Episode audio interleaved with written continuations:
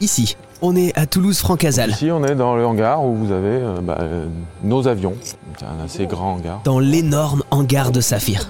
Le service des avions français instrumenté pour la recherche en environnement. Saphir. Donc ici, on est devant l'ATR-42 de Météo France qui est exploité donc euh, par Saphir. Euh, et c'est le grand laboratoire volant de Saphir.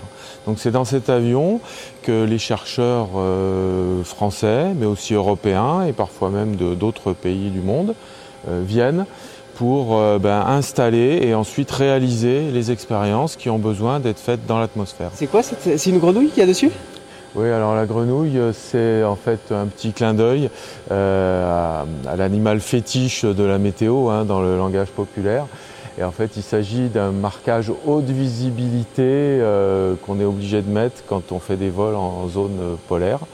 Voilà, donc euh, quand on va dans ces endroits-là, ben, on met des grandes bandes oranges sur les ailes pour qu'en cas d'atterrissage forcé sur la banquise, on puisse être vu plus facilement. Et puis il y a une petite grenouille qui a été rajoutée et qui est restée. voilà. D'accord, donc ça veut dire qu'il va aussi en zone polaire cet avion? Alors cet avion, il a vocation à aller faire de la recherche partout dans le monde où les chercheurs ont besoin euh, de recherche aéroportée. Donc effectivement, cet avion, euh, bah, il est parti euh, sur, la, banquise, mais il est parti aussi en zone tropicale, en zone désertique. Enfin, en fait, on est capable d'aller à peu près partout où il y a un aéroport et où les scientifiques ont besoin de faire de la recherche aéroportée. Parce que le phénomène qu'ils veulent étudier se produit précisément à cet endroit-là. Lui, c'est Jean-Christophe Canonici, le directeur adjoint de Saphir. Et là, on est en train de monter dans le laboratoire volant l'avion de Météo France. Alors je dirais qu'en fait, euh, il y a tout ce qui est nécessaire pour euh, réaliser les expériences demandées par les scientifiques.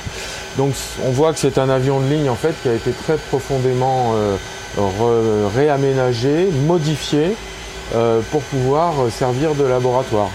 Alors ce qu'on voit à l'intérieur de l'avion, eh bien, ce sont euh, des sièges, jusque-là rien de particulier, mais avec des postes de travail, c'est-à-dire qu'on a des tables devant chaque siège, avec des ordinateurs, des écrans, des claviers, et également des baies informatiques ou des baies qui abritent à la fois des équipements informatiques et des équipements électroniques qui permettent donc de faire fonctionner toute la partie acquisition, mesure que l'on va- que l'on va faire pendant le vol.